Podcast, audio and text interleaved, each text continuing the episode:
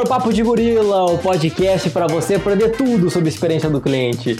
Essa é a edição de número 4! E o tema da vez é peça opinião do seu cliente de forma amigável. Chega de fazer pesquisas chatas, longas e que pedem informações desnecessárias para os seus clientes e que não te trazem resultado. Essa pessoa em que vos fala é Lucas Anzo, eu sou CEO do Gorilla App e você é seu host nesse episódio. Então, sem mais delongas, bora pro conteúdo! Primeiramente, eu gostaria de mandar um abraço especial para dois ouvintes aqui do Papo do Gorila, que eu tive o prazer de tomar um café e conhecer pessoalmente na semana que eu estava em São Paulo. Glorioso Diego Souza e Gustavo Merreiros. Foi um prazer, pessoal. Foi, nossa, foi genial a nosso, o nosso encontro, nosso papo. Gostei muito de conhecer vocês. E, e, e até fica a dica aqui, ó, Diego e Gustavo, se conheçam, se adicionem no LinkedIn aí e, e vamos fazer essa comunidade do Papo de Gorila cada vez mais unida cada vez mais forte, beleza? E é o que eu digo, pessoal, se ah, vamos trocar ideia, vamos trocar conteúdo, vamos fazer que a nossa conversa vá além do podcast. Então, para a gente coletar a opinião do nosso cliente, a gente tem que oferecer canais de feedback. Então, para ver claramente a experiência do cliente, tem um parceiro primordial que você precisa ter, que é o cliente. então todo o processo né, de gestão operacional da experiência do cliente depende da contribuição do cliente sobre o ponto de vista dele ao fazer negócio com você. Isso exige que sua empresa facilite esse feedback. Então, o método de feedback amigável ao cliente, ele deve ser fácil e ser flexível o suficiente para alinhar com que o modo que seu cliente prefere se comunicar, comunicar com a sua empresa. Então, o canal que ele se sente mais à vontade. Determinar como você coleta a opinião é o primeiro passo para facilitar o engajamento do cliente. Então, quando a gente vai ver, uh, analisar esses feedbacks do cliente, os, os, os clientes eles dão feedback para a gente de várias formas. E se a gente for categorizar em duas ideias macro, a gente tem os feedbacks solicitados e os não solicitados. Vamos entender um pouquinho mais sobre cada um deles.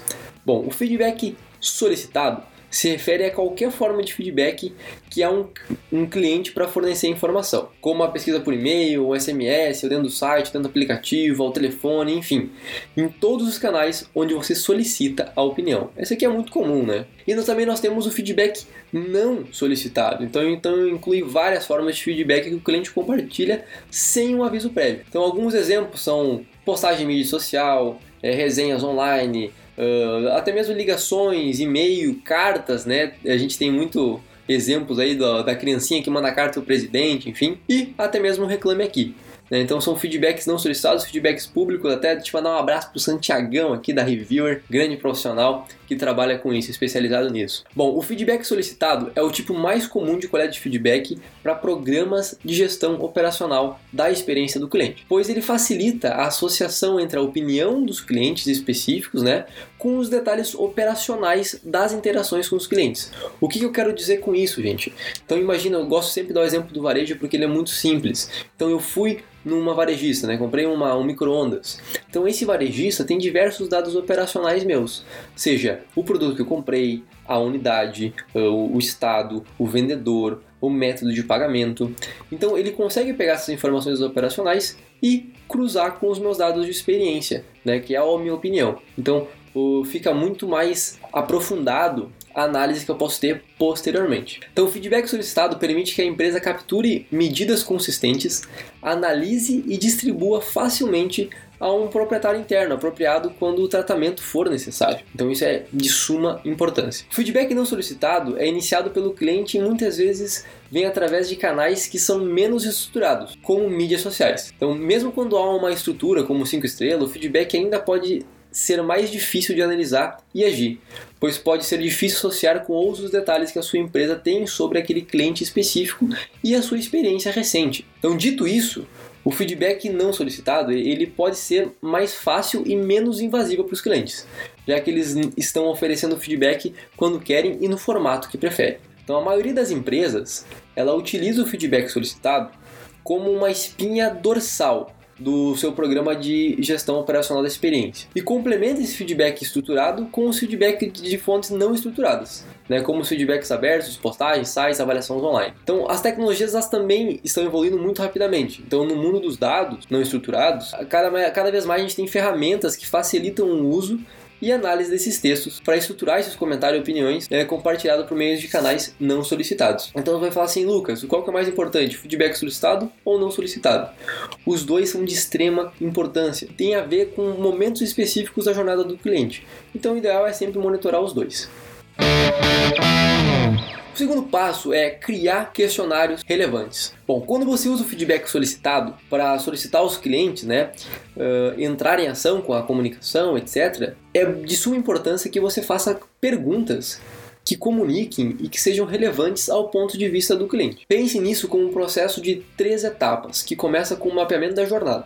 Então, com base no mapeamento da jornada, a gente vai entender as principais interações que o cliente teve com a tua marca e a gente permite que você saiba onde você está naquela jornada no momento que você solicita o feedback para o cliente. Então, a estrutura da pesquisa também refletirá alguns elementos programáticos, como a escolha da métrica principal, que vai permitir avaliar a qualidade dessa experiência. E por fim, quando as estruturas das pesquisas estiverem colocadas, você poderá usar os detalhes por trás da experiência, ou seja, os dados operacionais que eu ah, expliquei anteriormente, para escrever perguntas que sejam relevantes para o cliente e acionáveis pelas equipes que apoiam a experiência. Os melhores modelos de questionários são amigáveis ao cliente e orientados para ação.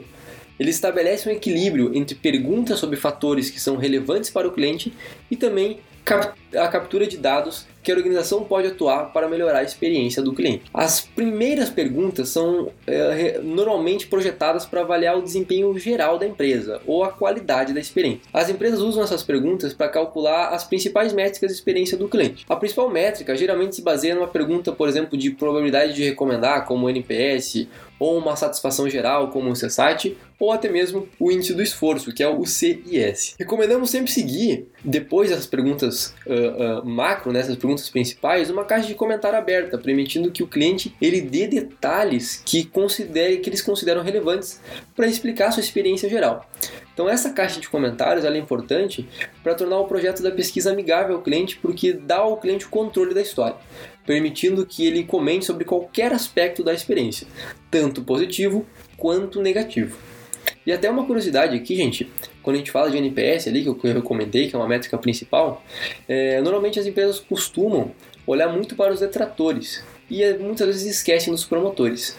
Mas não é porque o cliente é promotor que ele não vai ter uma reclamação ou até mesmo vai falar de algo negativo da sua experiência. Inclusive, esse é o, inclusive é o grande motivo, né? A gente ter mais clientes promotores que ajudam sempre a gente melhorar a nossa marca com ideias construtivas. Vamos lá, vamos na sequência.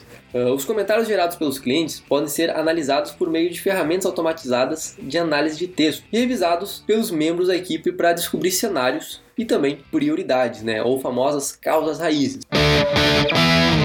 Manter o ponto de vista dos clientes em mente ao elaborar todos os aspectos da comunicação é crucial.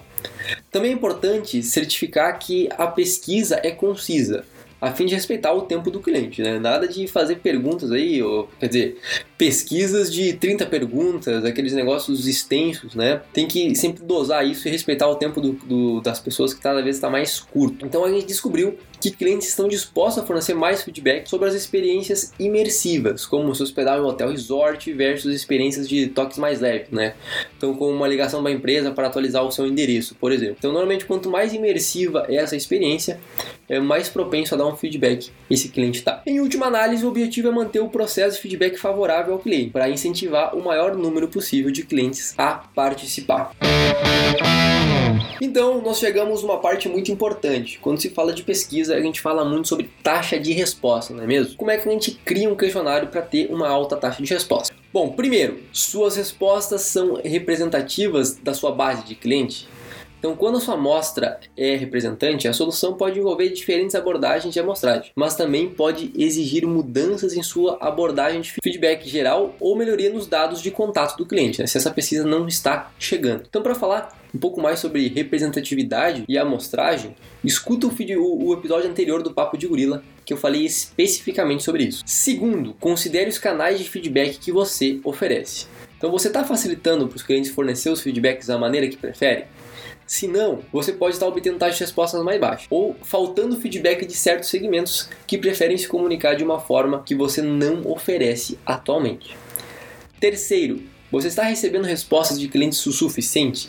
Se não, o que você pode fazer para aumentar esse engajamento? Então, compartilhando a lista de verificação para diagnosticar seus e-mails e as taxas de respostas estão legais. E por fim, com que frequência os clientes começam a dar feedback?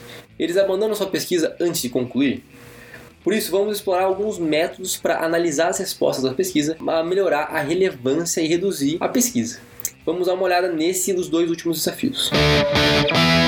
Quando você tem respostas insuficientes, o primeiro passo deve ser verificar o número de clientes que estão sendo convidados a compartilhar seus comentários. Então, se o volume de convites for muito baixo, até mesmo uma resposta correta não produzirá dados suficientes. Se a sua lista né, de convidados da pesquisa é pequena em relação ao número de clientes que estão interagindo, é provável que esse seja a causa. A primeira possibilidade é que você não tenha informações de contatos válidas suficiente sinais que indicam e que incluem dados ausentes, alta taxa de falha nos envios. Então, quando, quando você tenta contatar o cliente, o e-mail não chega, alguma coisa do tipo.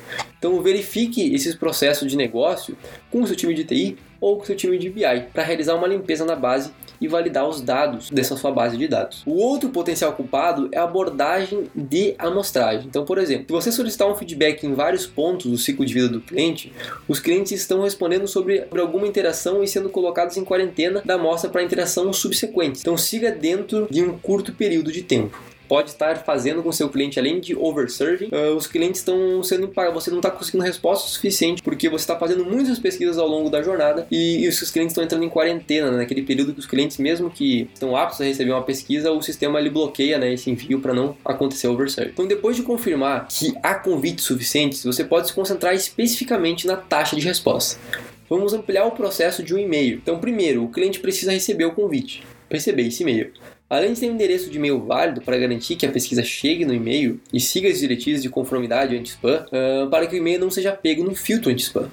Em seguida, você precisa pensar sobre uma linha de assunto, um assunto atraente, específico e que incentive o cliente a abrir este e-mail. Esse passo é um dos mais importantes, porque as taxas de existências aqui tendem a ser grandes. Então, teste linhas de assuntos diferentes ou remetentes de e-mail diferentes que indicam de quem é o e-mail. Então, o conteúdo de e-mail ele deve ser conciso e envolvente. Também é importante ter clareza sobre o tempo estimado para concluir a pesquisa. Se sua pesquisa for relativamente curta, o que pode ajudar a incentivar as pessoas a clicar. Então, descobrimos que mencionar uma duração curta de pesquisa uh, na linha do assunto pode ajudar tanto na taxa de abertura quanto na de clique. Quando o cliente inicia a pesquisa, o layout do conteúdo da página deve chegar ao, chegar ao ponto, não pode enrolar.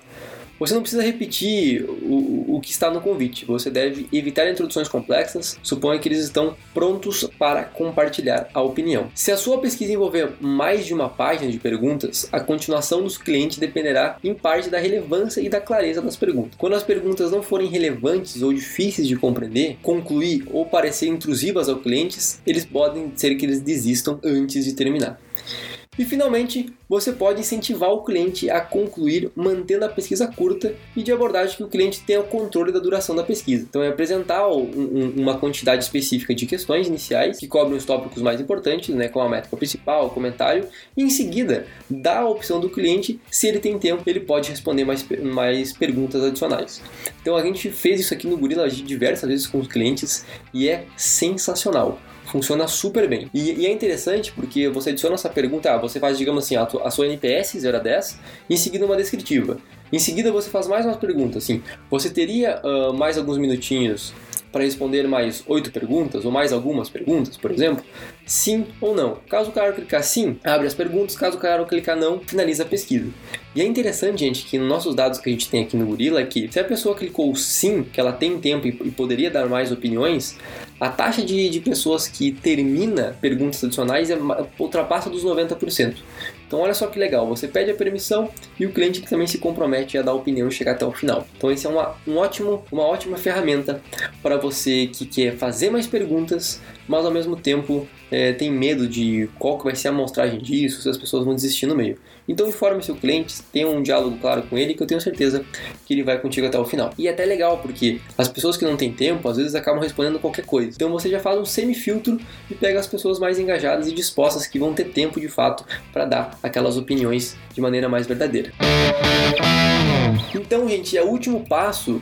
Não peça dados que você já possui Cara, isso é uma das coisas que mais me irrita em termos de pesquisa, cara. Quem nunca, agora, quem nunca, você vai se identificar, tenho certeza que, ó, quem nunca recebeu uma pesquisa que começava da seguinte forma: você abriu o e-mail e lá tem Olá Lucas, ah, vou compartilhar sua pesquisa, tal, tal, tal, mensagenzinha, daí o botãozinho, ah, compartilhar opinião, beleza, cliquei. Daí a pesquisa abre na sua, na, no seu navegador e, a, e, o primeiro campo, ou seja, o primeiro, o primeiro dado que a pesquisa te pede é qual o seu nome. Fala assim, meu, eu não acredito, meu, tu me chamou de Lucas no e-mail e agora tá pedindo meu nome de novo, sabe? Então, tipo, isso não faz sentido, gente. Então, assim, utilizem dados operacionais. Aquele exemplo no micro-ondas que eu dei do varejo. Se você tem esses dados, tem uma tecnologia que te ajude a trabalhar com isso, interligando com os dados de experiência. Então, utilize esses dados para enriquecer a análise após a coleta de feedback. Você consegue deixar a pesquisa muito mais curta, centrada no cliente e vai obter taxas conclusões e terá muito mais dados para tomar tomadas de decisão muito mais assertivas e sem palpitações, né? Aqueles negócios, palpites geram palpitações. e chegamos ao fim de mais um episódio do Papo de Gorila, gente. Foi bem legal esse, esse episódio, um pouquinho mais leve daqui do que o último, né? Falando sobre uh, amostragens, em termos um pouco mais técnicos, mas eu acho que é relevante. Então aqui, gente, a gente finalizou esse episódio que esses, esses primeiros episódios que eles participavam de uma trilha de conteúdo que, que, que eu bolei aqui, que é para você conseguir visualizar o seu negócio da mesma forma com que os clientes te veem. Então essa era a ideia aqui deste, desses, desses três primeiros, né? É, agora quatro, né? O, o, primeiro não contou, era a partir do segundo, é, para você a gente conseguir criar essa aptidão. Então se você ficou com alguma dúvida, precisa de algum auxílio também, você sabe, procura, me procura ou procura o Gorila nas redes sociais, tanto no Instagram, no LinkedIn, que são as redes sociais que a gente está mais ativo. Ou até mesmo manda um e-mail para mim, lucas@gorilaApp.com.br e ali a gente pode trocar ideia. E gente, para quem não sabe, para quem não viu, a gente do Gorila lançou há algumas semanas o material mais completo sobre NPS do Brasil, gente. São 129 páginas, vai do básico ao avançado. Tem a parte do uh, a parte econômica do NPS, então como você consegue aí provar o retorno financeiro que essa métrica incrível nos traz. O material ficou incrível, ele contou com a parceria de 14 empresas na divulgação, dando apoio para novos materiais e também passou pelo crivo de profissionais incríveis aqui do Brasil que eu tenho certeza que vocês conhecem aí, para entregar um conteúdo de alto valor e de alto impacto que vai te ajudar a trazer resultados para o teu negócio. Então, gente, contem sempre comigo e com o pessoal aqui do Gorila para o que der e vier. A gente está à disposição para ajudar vocês a colocar todo esse conhecimento em prática. Beleza, gente? Foi um prazer. Espero que vocês tenham gostado. Um grande abraço e até o próximo episódio.